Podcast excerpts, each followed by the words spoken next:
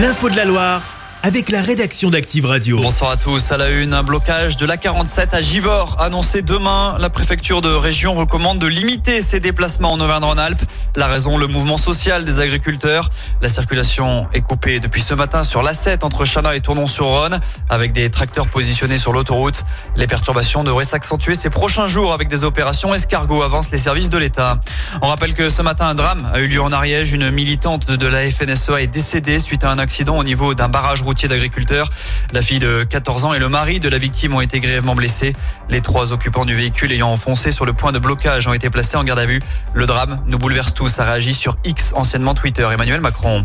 Retour chez nous avec cette fuite sur le dossier Casino. Elle concerne la répartition des magasins entre Auchan et Intermarché.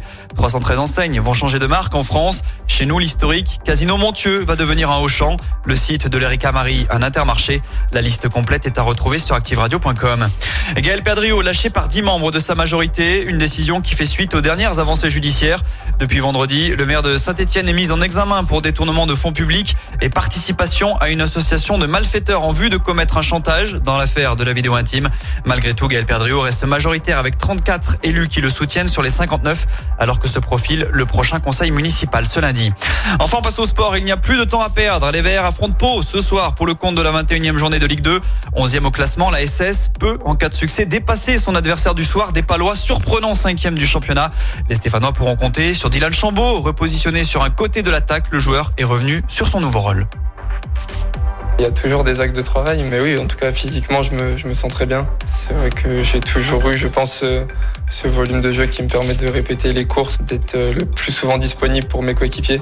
Et bah, ça passe aussi par le fait d'enchaîner les matchs. Plus on enchaîne, plus on a du rythme, plus on a du volume. Et en ce moment, je me sens très bien physiquement. À noter qu'Anthony Briançon, capitaine des Verts et Nathalie aime beaucoup la dernière recrue font partie du groupe. Mathieu Cafaro est malade, donc absent. Le coup d'envoi de Pau Saint-Etienne, c'est à 20h45. Chaque semaine, vous êtes plus de 146 000 à écouter Active uniquement dans la Loire. L'actu locale, les matchs de la SSE, les hits, les cadeaux, c'est Active. Source Médiamétrie, IR local, habitude d'écoute en audience semaine dans la Loire des 13 ans et plus, de septembre 2021 à juin 2023.